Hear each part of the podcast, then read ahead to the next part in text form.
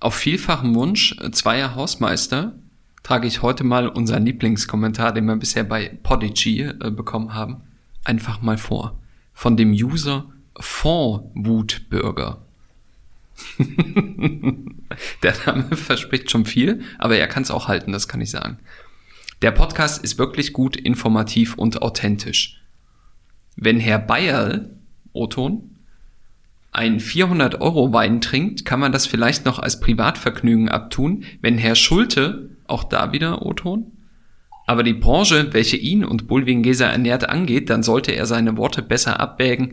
Die Tatsache, dass er das Wahlprogramm der FDP nicht gelesen hat, ist nicht professionell. Tut mir leid, Andreas. Fang du ähm, an, komm. Übrigens, Oha. es ging um die Folge nach der Bundestagswahl, wird's für die Immobilienwirtschaft richtig bitter. Ja, ja. Da habe ich gesagt, im FDP-Parteiprogramm steht kein, im Wahlprogramm steht nichts über Klima und das ist tatsächlich falsch. Ich entschuldige mich nochmal. Das hast du ja schon gemacht. Ja, habe ich schon gemacht und äh, sage allen äh, konservativ-liberalen Akteuren in der Immobilienwirtschaft, ich finde euch schon gut. Ich wollte es gerade sagen, ne? Also am Ende des Tages sind wir drei große Freunde der Immobilienwirtschaft, aber, und da spreche ich mal äh, mit meiner Moderatorenseele, ihr dürft gern schon auch ein bisschen härter attackieren. Ja, aber da ich kann ich dem nie, ja, ich habe noch nie in meinem Leben einen 400-Euro-Wein sichtbar getrunken, um mal ein bisschen Werbung zu machen. Mein Lieblingswein ist der Narassa von Lafarge. Den gibt's für 2022 und im Moment steht auf dem Tisch ein Dönhoff Kreuznacher Kahlenberg, der Andreas mir geschenkt hat, äh, nachdem er die Wettschulden eingelöst hat. Und das und, nennen wir jetzt aber keinen Preis, der ist nee, ein Geschenk. Preis. Ich habe ne? Screen, also raus war es kurz auf Toilette und muss sagen, der lag nicht bei 27,50 Euro, sondern etwas darunter. Aber er wird wahrscheinlich genauso gut schmecken. Also komm, aus Compliance-Kunden muss er unter 20 Euro sein, der Wein. Ist er. Sehr gut. Aber äh, ja, genau, Thomas, auch da nochmal, äh, Wettschulden sind Ehrenschulden. Die Flasche Wein gab's von uns beiden. Denn in der gleichen Folge hat Thomas Bayerle angekündigt, dass ein Bundesbauministerium geben wird.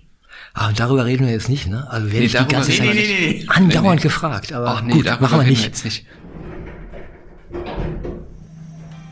Willkommen bei Die Hausmeister, Immobilienmythen im Podcast mit Thomas Bayerle, Andreas Schulten und dem Moderator Andy Dietrich.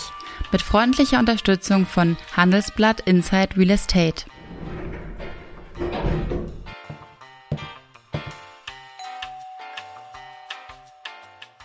Ja, lieber Hausmeister, schön, dass ihr da seid.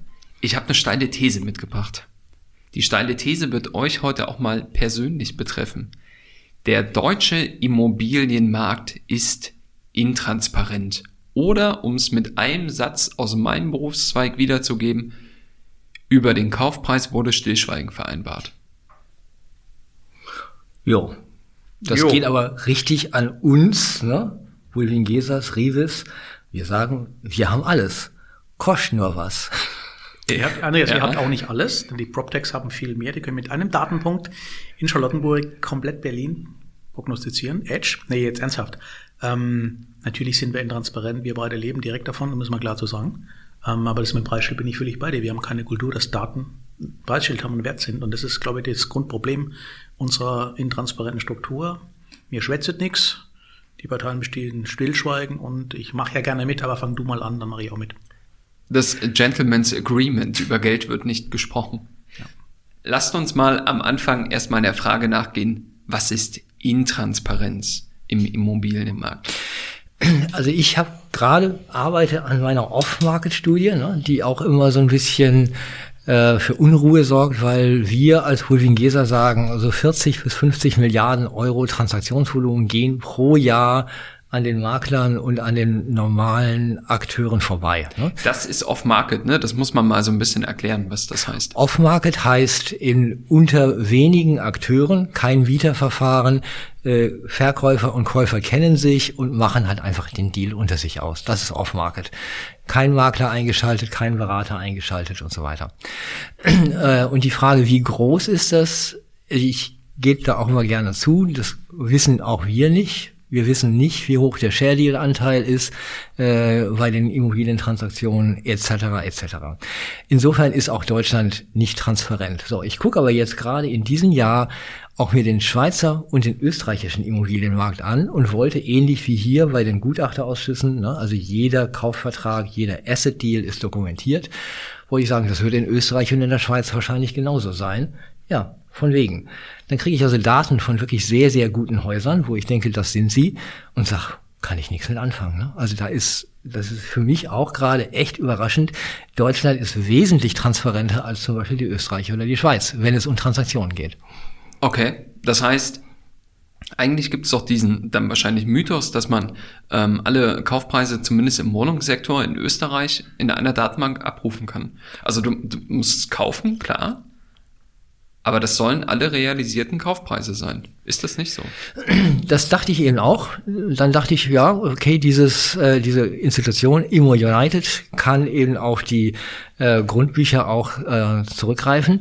Dann gucke ich mir aber die Wirtschaftsimmobilien an. Ne? Darauf sind wir natürlich auch so ein bisschen aus, gucken, was wird im Bürobereich verkauft, was wird im Industriebereich verkauft, was wird bei sonstigen Immobilien verkauft, wo die deutschen Gutachterausschüsse schon große Volumina haben und dann schnurrt das in Österreich zusammen und ich sage, das kann nicht sein. Ne? Das kann nicht sein, dass in Österreich eben keine Industrie- oder Büroimmobilien verkauft werden. Ne?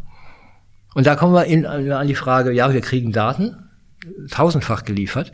Ich sage ja auch immer hier auch die deutsche Bautätigkeitsstatistik, das ist einfach falsch. Ne? Also wir können immer wieder nachweisen, äh, dass das, was da an Fertigstellungsvolumina im Bürobereich äh, ausgewiesen wird, einfach nicht dem entspricht, was wirklich gebaut hat.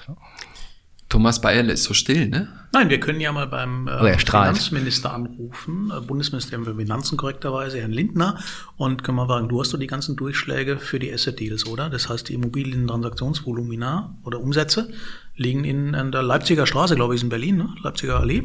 Ähm, nee, Leipziger Straße. Leipziger Straße, Ecke Wilhelmstraße, richtig. Ähm, nö, ist nix. Also mit anderen Worten, äh, die, die Zahlen liegen vor. Wir sind gar nicht mal so intransparent, wie es scheint. Nur der Wille, und das ist über alles der Wille und die Vernetzung von diesen Länderstrukturen, Gutachterausschussstrukturen, oberer Gutachterausschuss, Finanzministerium, bis hin zum vierten Durchschlag von der Kaufpreissammlung im Keller in, in Quedlinburg Nord, den keiner auswerten wird, weil er, er kann ja, er muss aber nicht. Ja, also ähm, das ist im Endeffekt ein großer der, der Summenstrich wäre, glaube ich, machbar, wenn man möchte politisch, aber er wird nicht gewollt. Lasst uns also das Thema, was du gerade angesprochen hast mit den Gutachterausschüssen, finde ich super interessant. Das müssen wir auf jeden Fall, gerade weil du ja aus Baden-Württemberg kommst. Richtig, ne? Jetzt wäschen wir mal, Thomas, sag mal, was ist denn da bei dir in Baden-Württemberg? Ich mag euch nicht. Ne? Es gibt den deutschen Immobilienmarktbericht und das, den finde ich auch sehr schön. Da wird nämlich auch immer gezeigt, wir reden über den deutschen Immobilienmarkt ohne die gallischen Dörfer, äh, paar nordrhein-westfälische Städte. Nordfriesland, weil Sylt dazu gehört, dazu, genau. und komplett Baden-Württemberg. Was ist denn in Baden-Württemberg eigentlich los? Wie viele Gutachter habt ihr oder wie viele sind keine Gutachter? Das könnte man wahrscheinlich eher so rumfragen. Ich fühle mich jetzt aufgrund meiner Herkunft an den Pranger gestellt. Ich bin schon länger in Hessen als in Baden-Württemberg. Aber ja, in der Tat natürlich vorsintflutlich ohne Ende. Erbhöfe, ähm, ähm, gallische Dörfer, nicht nachvollziehbar, aber die Lobby der Verteidiger ist offensichtlich größer als der baden-württembergische Finanzminister offensichtlich wahrhaben will. Also, dass äh, Peter Eiche jetzt mal, um auch den Oberen zu nennen, immer wieder den Finger in die Wunde legt und Salz drauf schüttet. Ähm, die Landkarte ist total zerfasert da unten. Und lange Rede, kurzer Sinn, da wird sich auf absehbare Zeit auch nichts ändern. So, außer, hier ist, wir dürfen ja nicht über das neue Bauministerium reden. Ne? Und ich werde immer gefragt, was könnte denn das Bauministerium überhaupt auf nationaler Ebene mhm. bewirken? Und ich sage, hm, relativ, relativ wenig. Aber das ist doch ein Punkt. Das deutsche Gutachterausschusswesen einfach mal so gesetzlich ausstatten, dass es einfach Pflicht ist, dass jede Gemeinde und jeder Kreis wirklich auch Daten liefert. Vielleicht sollten wir mal erstmal erklären, was der äh, Arbeitskreis der oberen Gutachterausschüsse überhaupt für eine Funktion hat. Der hat nämlich eine ganz wichtige Funktion, und zwar die Ermittlung der Bodenrichtwerte. Ja, das ist, da schließt sich alles äh, an. Liegenschaftszinssätze, ganz formale genau, Dinge. Finanzierung allem, etc. Genau, ja. Harmonisierung der deutschen fragmentierten und weniger fragmentierten Gutachterausschüsse. Kle kleiner Einschub, aber nicht dieser, nicht der obere Gutachterausschüsse, die klar, sammeln sondern alles. Genau, das ist, die genau. Gutachter. Ja, genau. Ja. Es ist ja eben genau wie im Immobilienmarkt immer, uh, all business is local. Du musst wirklich ein, ein Staatswesen haben, wo du wirklich von der Scholle bis oben in die Statistik mhm. alles sauber durchstrukturiert hast. Und dann haben wir Wort, transparente Daten. Eine Kaufpreissammlung muss geführt werden, aber nicht zwingend ausgewertet. Und deswegen liegen in deutschen Amtskellern ernsthaft liegen jede Menge Papierversionen immer noch, Fax wahrscheinlich auch noch, Papierversionen, die da vor sich hinkammeln. Und wenn nicht ein Bullwin kommt oder wir, der vielleicht für einen Z-Standort mal eine Analyse macht, ähm, gehen wir da runter in den Keller und machen die auf ein Jahr bezogen mit 50 Disclaimern, werden wir das aus, aber das wird halt nicht im Endeffekt dann nach oben gebracht. Das ist das Hauptproblem, meiner Meinung nach. Was machen wir denn mit den Share Deals? Die wachsen nämlich in den letzten Monaten deutlich an. Müssen wir auch erklären, mal, ja. was mhm. Share Deals sind. Ein Share Deal ist, wenn ich eine Firma verkaufe, die einen hohen Immobilienanteil hat. Also ich verkaufe nicht äh, grundbuchrechtlich eine Immobilie, sondern ich verkaufe die Firma, die eine Immobilie besitzt. Ne? Ähm, da gab es ja jetzt auch rechtliche Einschränkungen. Das heißt, äh, was war das mit äh, Share Deal muss dann auch zehn Jahre liegen. Genau. Ne? Äh, und Dennoch wissen wir überhaupt gar nicht, wie viele Immobilien als Share Deal verkauft werden. Share Deal bedeutet übrigens auch, so viel muss man dazu sagen, ähm, dass nur ein großer Teil der Gesellschaft, die das Immobilieneigentum trägt, verkauft wird. Ja, also 94,9 Prozent und 5,1 Prozent werden entweder weiterverkauft oder bleiben beim Verkäufer. Mhm. Und ab dann muss man keine Grunderwerbsteuer zahlen. Mhm. Die Frage ist am Ende auch, wenn wir über Transparenz reden, was ist überhaupt eine Immobilie und woher kriegt sie ihren Wert? Ich musste irgendwann mal, als die Telekom an die Börse ging, mussten wir für ein anderes Beratungsunternehmen die äh, Gebäude der Telekom äh, bewerten. Und ich, als, da war ich irgendwie drei Jahre Berufserfahrung, musste irgendwie ein paar Sendemaste der Telekom bewerten und habe gedacht, hm, äh, wenn ich eins und eins zusammenzähle, ist, wenn die Telekom irgendwie in die Knie gehen sollte äh, und ihr, äh, ihr, ihr, ihr Monopol in Deutschland aufrechterhält, ähm, ist dieser Sendemast so gut wie gar nichts wert, weil ein anderer den gar nicht kaufen kann. Ne? Also es muss überhaupt erstmal einen Markt für irgendwas geben. Und da kommt man so auch heutzutage in Mecklenburg-Vorpommern, ne? unser Wolfgang hier, der den Ton macht, äh, wird sich freuen. Da gibt es ja mittlerweile einige Felder, die halt mit Solarpanelen äh, vollgestellt werden. Äh, das war vor drei Jahren noch so ein Geschäft, wo man diese Grundstücke sehr easy kaufen konnte. Mittlerweile wird das dann ein bisschen teurer, weil man erkennt, oh, das ist ja wirklich dann auch ein Wert, äh, den man da auf eine Liegenschaft legen kann.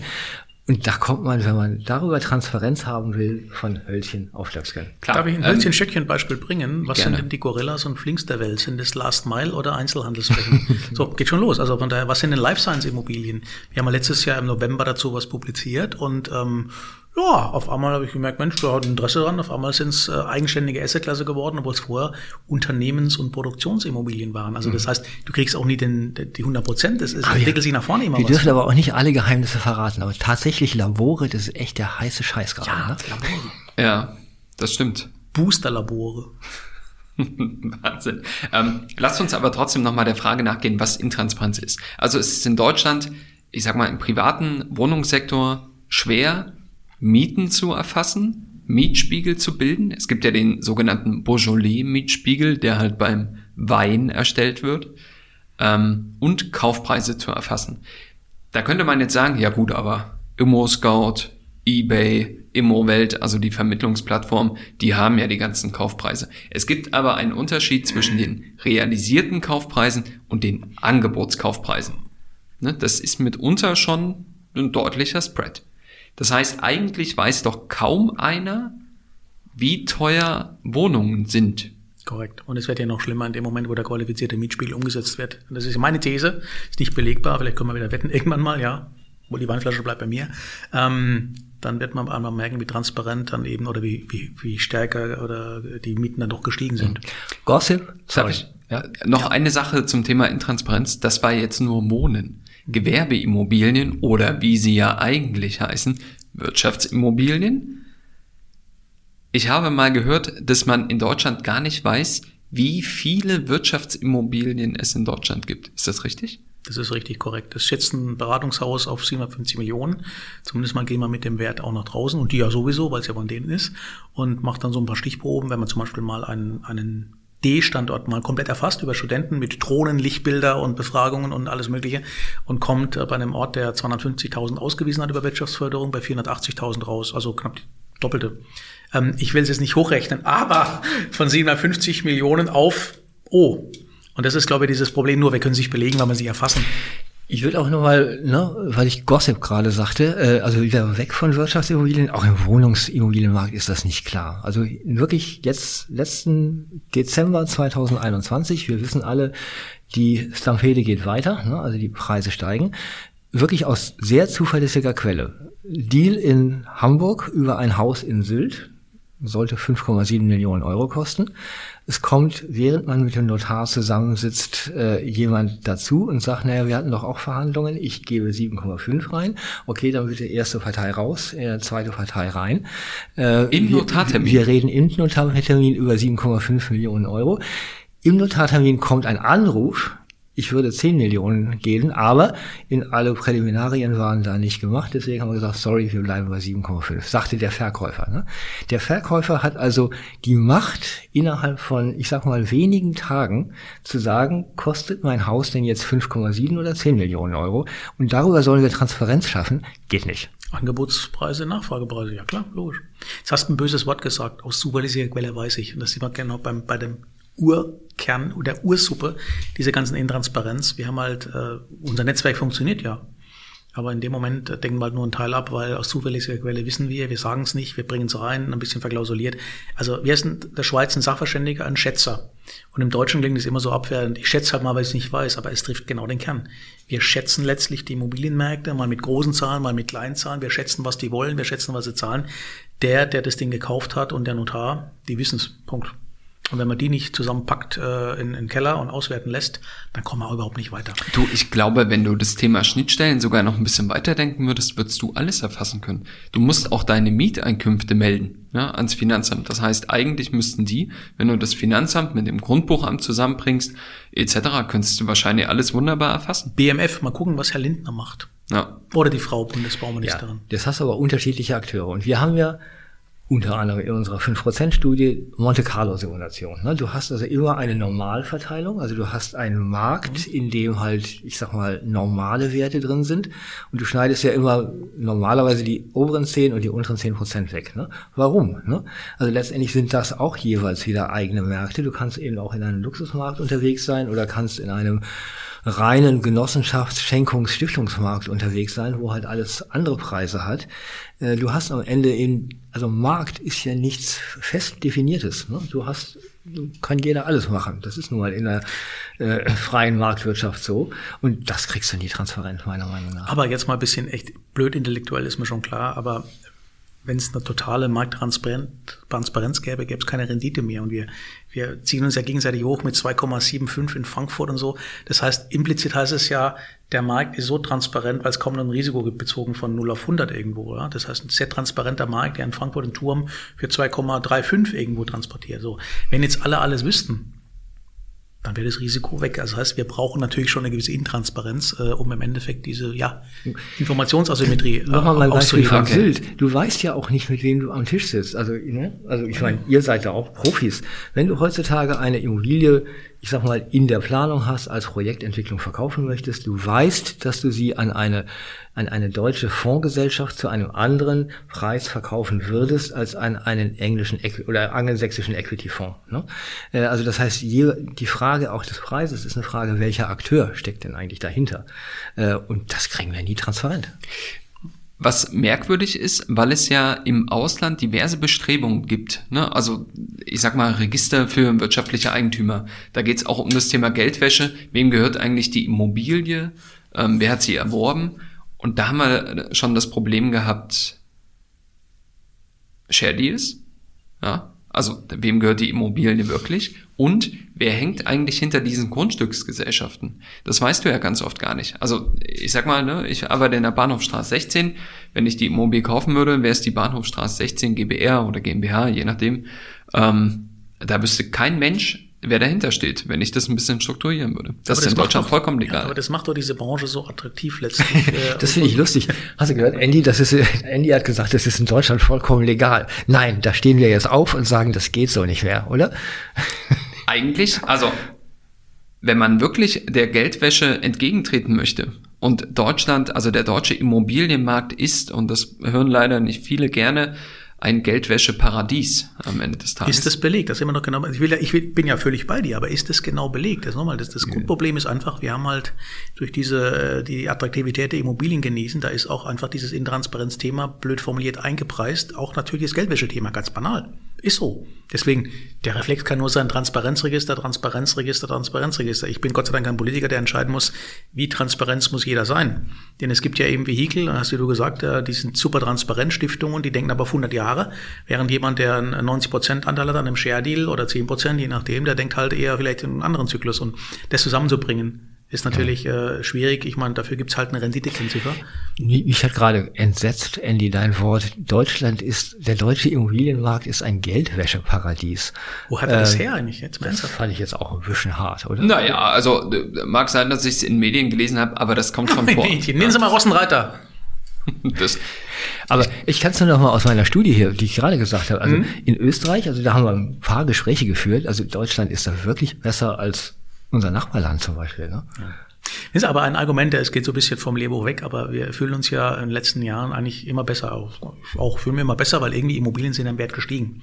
Und ich glaube, diese, diese DNA da drin, dass Immobilien immer mehr wert werden, bringen uns teilweise auch so in, in das Fantasiereich von irgendwelchen völlig utopischen Werten, die dann bestätigt werden, der Nachbar hat's verkauft für das, aber eigentlich war das Motivlage von dem, der es gekauft hat, ein ganz anderer. Ja, der genau. reißt den Scheiß ab und baut da sechs Doppelhaushälften drauf, so, das ist der Wert. Und ich glaube, da haben wir so Big Sur Pandora geöffnet im Sinn von, ähm, wir, wir transportieren unsere Wünschen, Hoffnungen und, äh, und von links nach oben rechts bewegende Entwicklung einfach auf die Immobilien. Deswegen sind sie wohl so attraktiv anscheinend. Im einzelnen Fall ist das Gewerk grottig, schlimm und nicht in Schuss gehalten und dementsprechend kann man es nur abreißen, ja. Also ich habe äh, gerade mal, ne, während ihr mich hier äh, damit konfrontiert habt, was ich gerade gesagt habe, also ein bisschen gegoogelt, Geldwäsche, Immobilien in Deutschland, kann jeder zu Hause auch mal machen. Transparency International hat zum Beispiel da äh, etwas Gutes rausgegeben und äh, so ziemlich alle großen Medien haben dazu auch mal was gemacht. Also das ist schon ein Thema, ich möchte nicht sagen, dass der deutsche Immobilienmarkt besonders anfällig ist im Vergleich zu anderen ähm, weltweiten Märkten, aber Geldwäsche ist ein Problem. Eben, bei Jones Lang hast du gerade selber gesagt, wo steht da im Transparenzindex Deutschland? Guter Punkt, genau. Äh, Immobilientransparenzindex von äh, Jones Lang LaSalle ich trage vor, der deutsche Immobilienmarkt wird erneut als sehr transparent, äh, sehr transparent eingestuft und belegt im weltweiten Ranking der 99 untersuchten Länder und Gebiete Platz 10. Wie lange Platz 10 schon?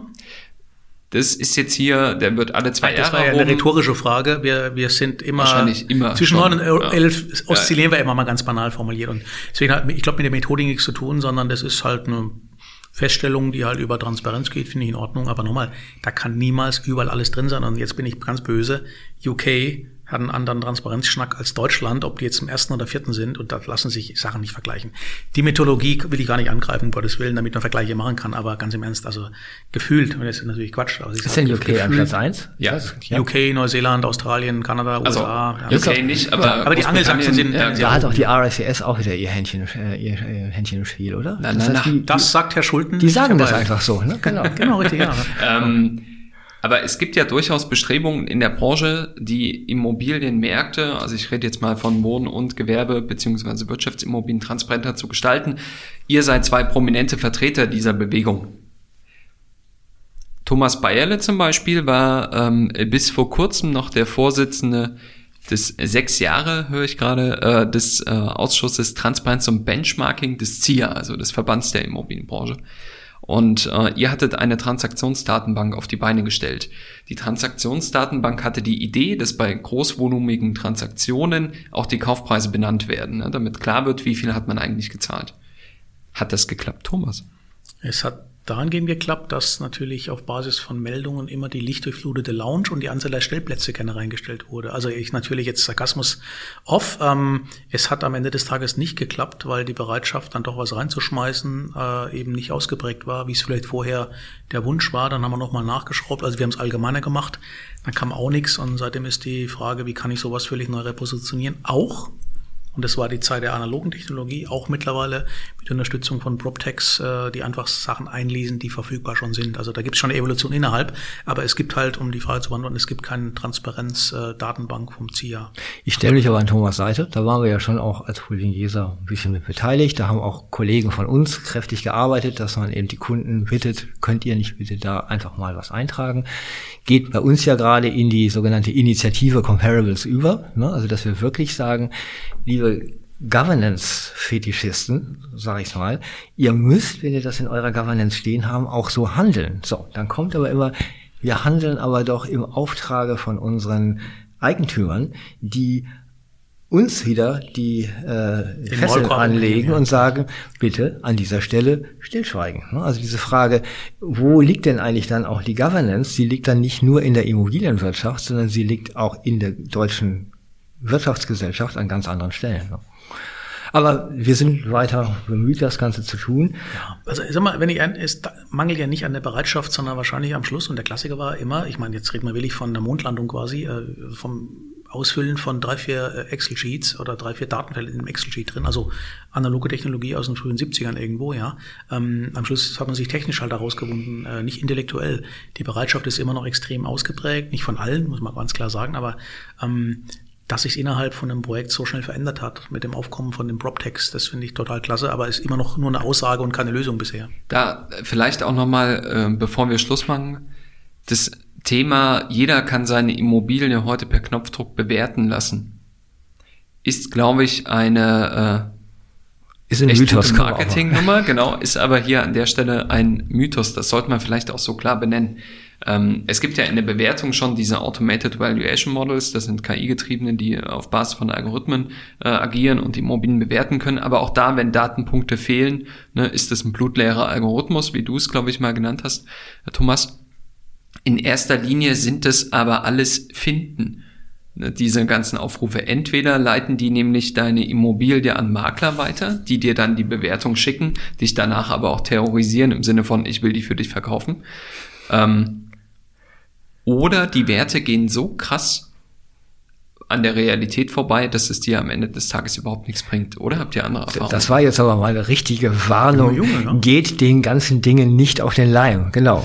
Also es gibt schon ein paar Bewertungsalgorithmen, die jetzt Total. so naja, schlecht sind. Die Frage ist, wo setzt man sie ein? Ne? Genau. Also das ist kein Marketing-Gag. Ne? Also das kann eine Unterstützung eurer Arbeit in der Bewertung sein. Ja. Aber nicht für Laien aber, wie mich. Nein, aber ganz im Ernst, intellektuell kann man das nicht ernst nehmen. Ich sage das ein bisschen sehr, sehr überheblich offen gesprochen. Da kommen jede Menge E-Mails wieder wieder. Aber für jemand, der vor der Glotze sitzt, mit unserer Branche nichts zu tun hat und sieht auf NTV, äh, ihr Mac-Makler und ich kost, mach's mal kostenlos, finde ich das total toll, weil die haben den Marketing-Ansatz verstanden. Ja. Was danach passiert, ist eine andere Frage, um Gottes Willen. Aber ich sage ja nur, allein die Frage zu stellen, finde ich schon mal gut, denn das machen wir ja nicht. Und nochmal, intellektuell kann man nächtelang drüber streiten und ob eine Maschine es machen kann. In 10, 15 Jahren vielleicht noch mehr, aber es ist besser als nichts. Und da bleibe ich dabei. Transparenz. Lieber ein Datenpunkt im Brandenburgischen als kein Datenpunkt im Brandenburgischen. Der Rest wird der Markt entscheiden. Mhm. Aber von daher, ich, äh, mir ist es immer noch lieber, als wenn NTV was macht, als auf RTL 2 die Mietnomaden kommen wieder. Ja? ja. Genau. Und in Deutschland ist, Deutschland ist schon transparent, meiner Meinung nach. Wir haben auf der einen Seite dieses Datengetriebene, worüber wir jetzt gerade gesprochen haben. Und wir haben unsere Stammtische, wir haben unsere Medien, äh, wir haben diese ewige Diskussion, die auch sehr offen ist, über kann ich dem eigentlich trauen oder kann ich dem nicht trauen? Und das sind einfach sehr, sehr wichtige Seismographen, finde ich, die dann zu der reinen quantitativen Orientierung einfach auch genauso wichtig sind. Dann beantwortet beide doch mal meine Frage, die jetzt kommt mit einem Wort. Andreas, ist der deutsche Immobilienmarkt intransparent? Nein. Thomas, ist der deutsche Immobilienmarkt intransparent? Ja, verglichen mit vielen anderen auf jeden Fall. Ach, herrlich. Dankeschön. Genau. Nein, wir haben ja keine Kultur. Ich meine, ihr wisst ja, ich bin ja durch amerikanische Verwandtschaft gesegnet und wenn die umziehen, das machen die oft, dann ist immer so der, der Running Gag, dann kommen die mit dem Umzugswagen, haben so eine Hütte gekauft und nebendran kommen die Nachbarn raus und sagen, hey, 16 Uhr mal Barbie, kommt mal rüber, welcome, was habt ihr dafür bezahlt? Und in Deutschland muss man halt schon vier Generationen eingeheiratet sein, auf der richtigen Seite allerdings, damit man mal irgendwann das, den Wert vom Baugrundstück bekommt, ja. Das mag äh, exemplarisch klingen, aber da haben wir überhaupt keine Kultur für sowas. Wir sind sofort in der Neiddebatte oder in der Angebertum, aber nicht in dem Thema, was ist die wahre Preisfindung. Und dann hatte Amerika aber die Asset-Backed Securities, äh, wo man sich am Ende gewundert hat, oh, fully agree, Andreas, fully agree. Nicht der Wert, genau. den ich gedacht Machen wir lieber Barbie um 16 Uhr. ähm, Eine Frage habe ich ja. noch zur amerikanischen hm. Verwandtschaft. Heißen die denn auch Bayerle oder Nein. heißen die denn Floridale oder Texanerle? Die heißen, die heißen ganz anders, Namen spielen ja keine Rolle, okay. aber in der Tat heißen die echt anders, weil, aber wenn der Name ausgesprochen wird, dann Bayerle. Also das finde ich immer so lustig, so, ja gut. Und das also ist da ja hieß ja Thomas auch Baderle und nicht Bayerle. Ja, das stimmt, ja, eigentlich wäre Baderle oder Schwäbele. Also das TB äh, kommt in der Tat nicht von mir, sondern von dem Ancousin. TB. TB. Vielen Dank, lieber Hausmeister. Bitteschön. Sie wollen die aktuellen Entwicklungen der Immobilienbranche zukünftig nicht nur auf die Ohren bekommen? Mit dem Fachbriefing Handelsblatt Inside Real Estate erhalten Sie zweimal wöchentlich exklusive Nachrichten zu den Trends und Technologien der Immobilienbranche. Als Newsletter direkt in Ihr E-Mail-Postfach. Testen Sie das Fachbriefing jetzt für einen Monat unter www.handelsblatt.com slash Real Estate Fachbriefing. Den Link finden Sie auch in unseren Show Notes. Diese Folge ist ein Produkt von Strategiekollegen und wurde in Zusammenarbeit mit NextGen Media produziert.